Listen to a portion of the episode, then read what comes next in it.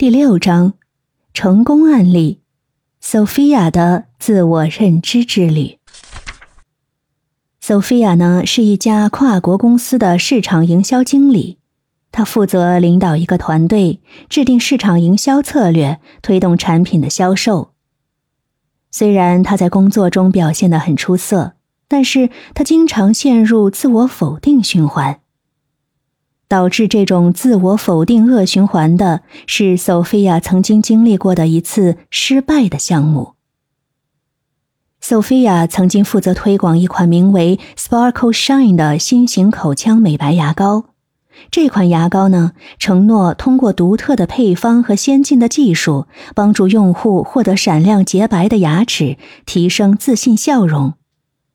索菲亚制定了一个全面的营销计划。包括广告宣传、社交媒体推广和市场调研等。在广告宣传方面，Sophia 的团队投入了大量的资金和资源来制作一支宣传视频，但在发布后却并没有引起预期的关注和转化率。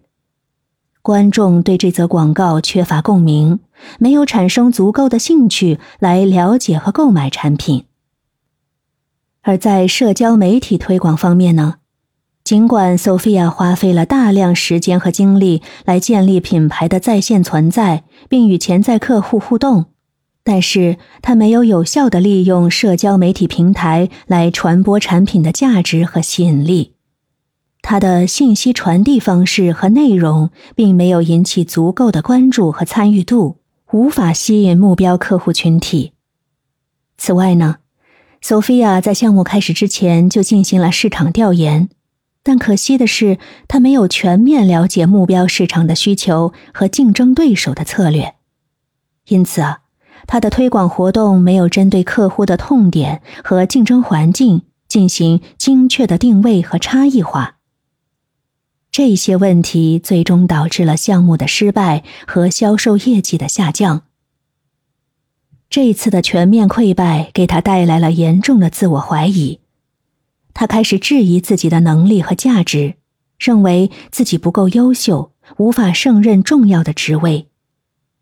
这种负面的自我认知逐渐蔓延，推他陷入自我否定的恶性循环深渊。有一天，就在迷茫状态下的 Sophia 偶然听到同事 A 和同事 B 的对话。同事 A 说：“：“Sophia 最近的提案又被拒绝了。其实我觉得提案其实不错，但是她太不自信了，不能充分展示自己的想法和能力，